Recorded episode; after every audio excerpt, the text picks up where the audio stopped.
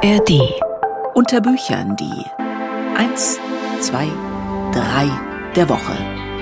Es taut, es nieselt, es tropft und es wird weihnachtlich, sukzessive. Irgendwo klingelt gerade immer ein Glöckchen und so ein bisschen zwischen diesem, also wohlig weihnachtlichen und nieselig grauen, stehen die Bücher, die ich ausgesucht habe. Drei Sachbücher, drei Essays, die sich erzählerisch den Themen Engel, verlassene Orte und Kälte annähern.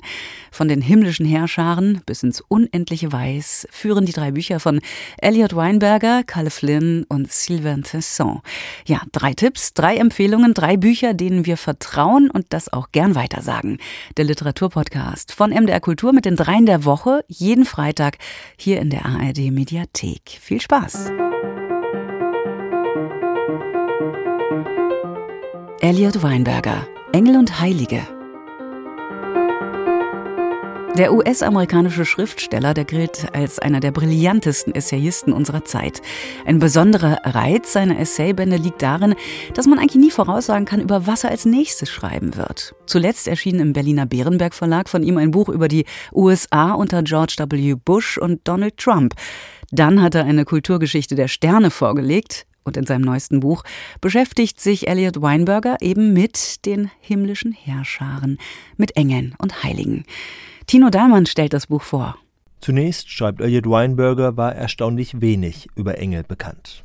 In der Bibel werden sie meist beiläufig erwähnt, insgesamt keine 200 Mal. Umso beeindruckender ist ihre Wirkungsgeschichte, die Weinberger in seinem Buch ausbreitet. Er fasst die Überlegungen zahlreicher Gelehrter über die Frage zusammen, wie viele Engel es überhaupt gibt.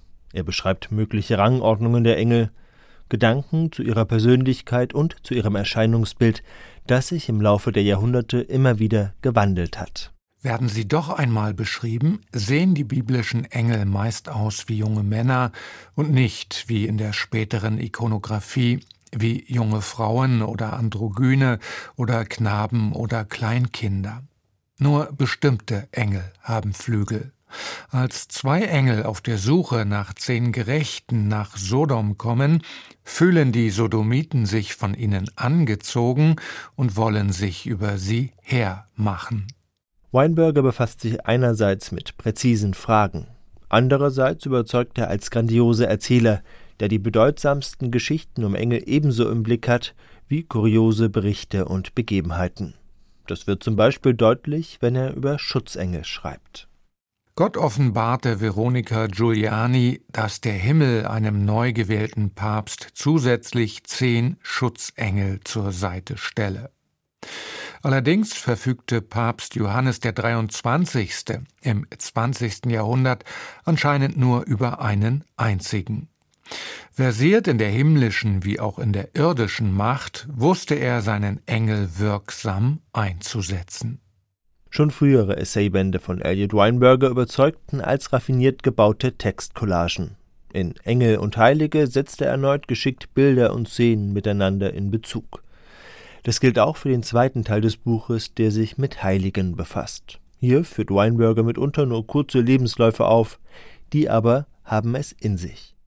Rumwold von Brackley, England, gestorben circa 650, im Alter von drei Tagen begann er bei seiner Taufe plötzlich zu sprechen und hielt eine Predigt über die heilige Dreifaltigkeit sowie die Notwendigkeit eines tugendhaften Lebens. Dann verstarb er.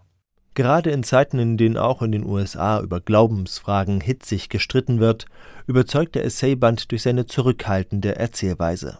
Weinberger arbeitet den erzählerischen Kern der heiligen Legenden heraus – und lässt diesen für sich stehen. Dass die Legenden ins Hier und Heute wirken, versteht sich von selbst. Konkrete Bezüge zur Gegenwart sind daher selten. Eine Ausnahme bildet die Geschichte eines französischen Heiligen, der zum Schutzpatron der Priester wurde. Im Jahr 2018 reiste sein unverwüstliches Herz sechs Monate lang auf einer landesweiten Hardorfe Priest Reliquientournee durch die USA. Der Organisator der Tournee erklärte, Die Kirche in den Vereinigten Staaten ist heute verwundet, und wir beten für unsere Priester und bauen auf einen Heiligen, dessen Tugend und Hingabe an sein Amt ein Vorbild waren, dass er uns durch diese Zeit der Verletzung und hin zur Erneuerung helfen möge. Elliot Weinberger hat ein Lexikon der himmlischen Heerscharen verfasst, das durch seine Wissensfülle und seine erzählerische Kraft beeindruckt. Mit Engel und Heilige beweist er einmal mehr, dass er zu Recht als einer der großen Essayisten unserer Gegenwart gilt. Engel und Heilige von Elliot Weinberger, vorgestellt von Tino Dahlmann, ist im Bärenberg Verlag erschienen und das Buch wurde von Beatrice Fassbender ins Deutsche übersetzt.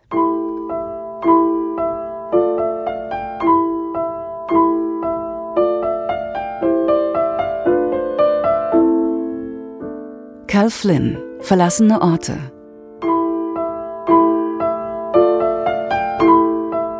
Was passiert eigentlich mit Orten, die von Menschen aufgegeben und vollkommen der Natur überlassen werden?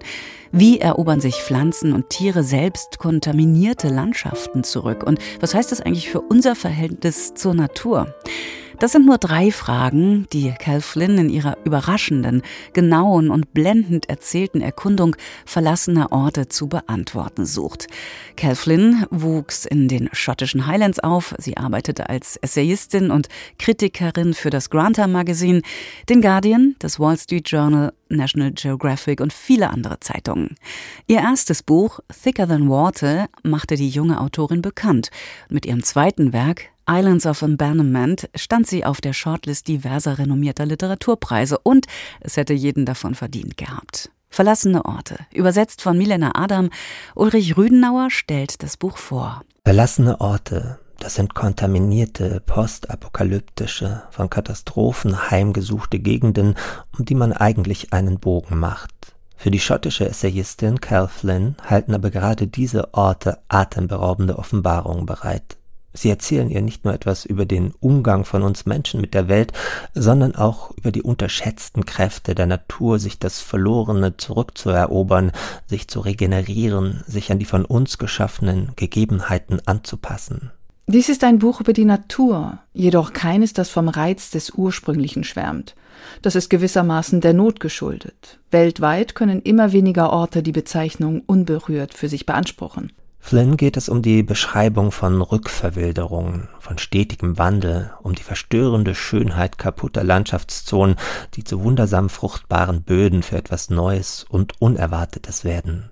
Cal Flynn fährt an all diese Orte, in das Sperrgebiet von Tschernobyl, in ein Niemandsland zwischen NATO-Drahtzäunen, wo alte Militärmaschinen vor sich hinrosten, zu einer arsenvergifteten Lichtung, auf der kein Baum mehr wächst, nach Verdun, wo der Boden Belastungen ausgesetzt ist, die zehntausend Jahre natürliche Erosion gleichkommen, in vegetationslose Gebiete, die sich wie Narben in ansonsten üppig bewaldeten Gebieten ausnehmen, bis hin zu einem sterbenden Salzsee. Sie ist in Europa unterwegs und in den USA, und überall tut sich Erstaunliches auf. Sie nennt ihr Buch eine Geschichte darüber, dass es an einem bis zur Unkenntlichkeit veränderten Ort, wo jede Hoffnung verloren scheint, vielleicht doch noch Potenzial für eine andere Form von Leben gibt. Dabei handelt es sich stets um Erneuerungsprozesse, nicht um Wiederherstellung. Und diese Erneuerung gelingt am besten dort, wo der Mensch sich vollkommen zurückzieht und nicht mehr hineinpfuscht. Füchse und Bären kehren in Gegenden zurück, aus denen sie längst verbannt waren. Auf Schiefersplitterkippen, die wie eine sterile Wüste wirken, siedeln sich plötzlich filigrane Laubflechten an, die sich zu korallenriffartigen Verbänden zusammenfinden. Dann folgen irgendwann Wildblumen und tiefwurzelnde Gräser. Große Waldflächen wachsen nach, wo Wälder gerodet wurden und Brachland entstanden war. Es finden Verjüngungsprozesse statt, solange der Mensch nicht eingreift. Ein unermesslicher CO2-Speicher kann so entstehen. Aufgelassene Straßenzüge in der im Niedergang begriffenen Stadt Detroit werden sorgsam zurückerobert, und selbst jene Orte, die man menschenverlassen nennen könnte, ziehen auch wieder Menschen an, ob es in Tschernobyl ist oder in Patterson, New Jersey, zwischen zugewucherten Industrieruinen. Cal Beobachtungen sind oft unterfüttert durch genaue Recherchen, biologische und geologische Befunde, eindrucksvolle Daten, nicht weniger eindrücklich sind aber ihre bildhaften, oft poetischen Beschreibungen dessen, was sie zu sehen bekommt. Manchmal möchte man ihr zurufen, sich besser nicht in Gefahr zu begeben, etwa wenn sie unter einem Zaun durchschlüpft, um in ein Sperrgebiet zu gelangen, das mit Arsen überzogen und von Blei getränkt ist, und dann ist man doch fasziniert von der Anmut des Anblicks, den sie uns vermittelt. Ich trete wieder auf festen Boden und in einen Lichtstrahl, der durch die Bäume fällt, stehe erleuchtet in meinem Kreis aus verbrannter Erde. Ringsum, zurückgehalten wie von einem unsichtbaren Kraftfeld, strahlt die Vegetation des Waldes in wahrhaftigem Giftgrün. Giftgrün. In diesem Wort ist das wiederkehrende Empfinden bei der Lektüre von Cal Flynns verlassenen Orten schön eingefasst. Der Tod und die Erneuerung, das Verschwinden und die Wiederkehr sind miteinander verbunden. Man solle die Anstrengungen, die Natur zu erhalten und das Klima zu retten, nicht vermindern, aber man dürfe auch die Hoffnung nicht aufgeben, sagt Flynn. Diese Welt sei verdorben und heillos, doch sie wisse zu leben. Ulrich Rüdenauer über Cal Flynn, verlassene Orte, Enden und Anfänge in einer menschenleeren Welt. Aus dem Englischen von Milena Adam, erschienen in den Naturkunden von Mattes und Seitz.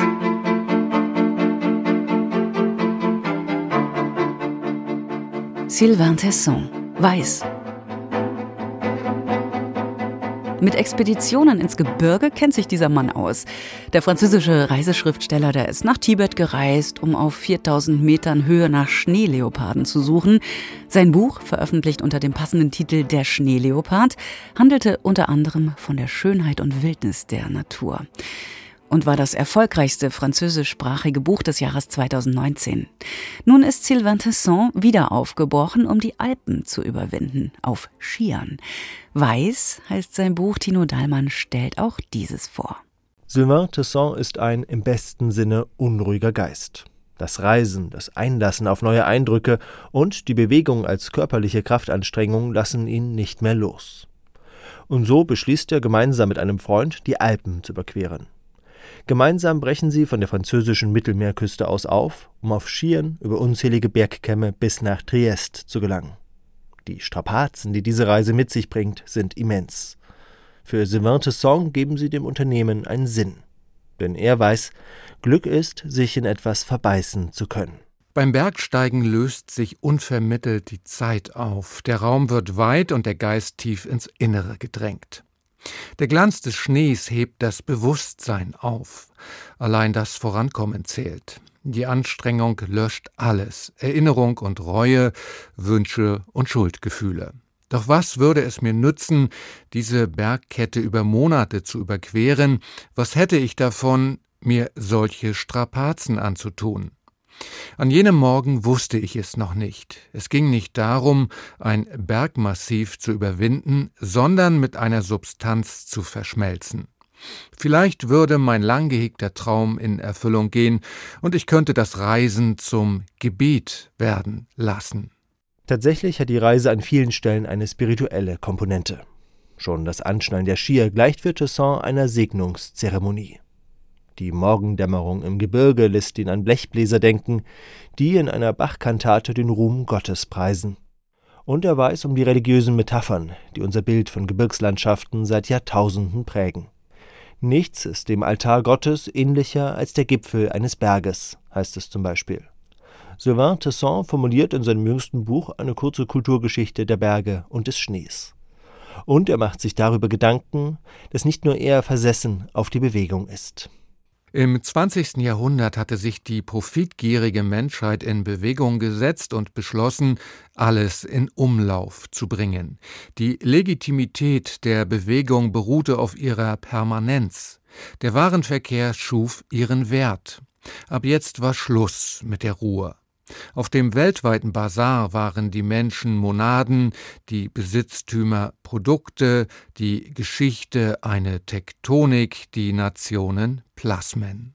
Weiß ist eine Abenteuergeschichte und viel mehr als das. Toussaint auf seiner Reise zu folgen ist spannend genug. Schließlich lauern im Hochgebirge zahlreiche Gefahren, von denen beißende Kälte und der Wind noch die harmlosesten sind. Weiß ist ebenso eine Meditation auf die raue Schönheit der Natur. Und Weiß ist auch die Geschichte einer Selbstbefragung und Selbstauflösung. Denn in der ständigen Bewegung durch den Schnee schafft Sylvain Tesson es, alle Gedanken abzuschütteln. Und dann plötzlich nichts mehr. Der Rhythmus der Schritte und das Hobeln des Schnees rissen jede Idee mit sich. Die absolute Auslöschung, Schluss mit dem Denken. Einzig das Geräusch der Skier. Welche Klarheit. Der Körper wurde zum Transportmittel. Wir waren seine Passagiere. Das Bewusstsein verlor sich.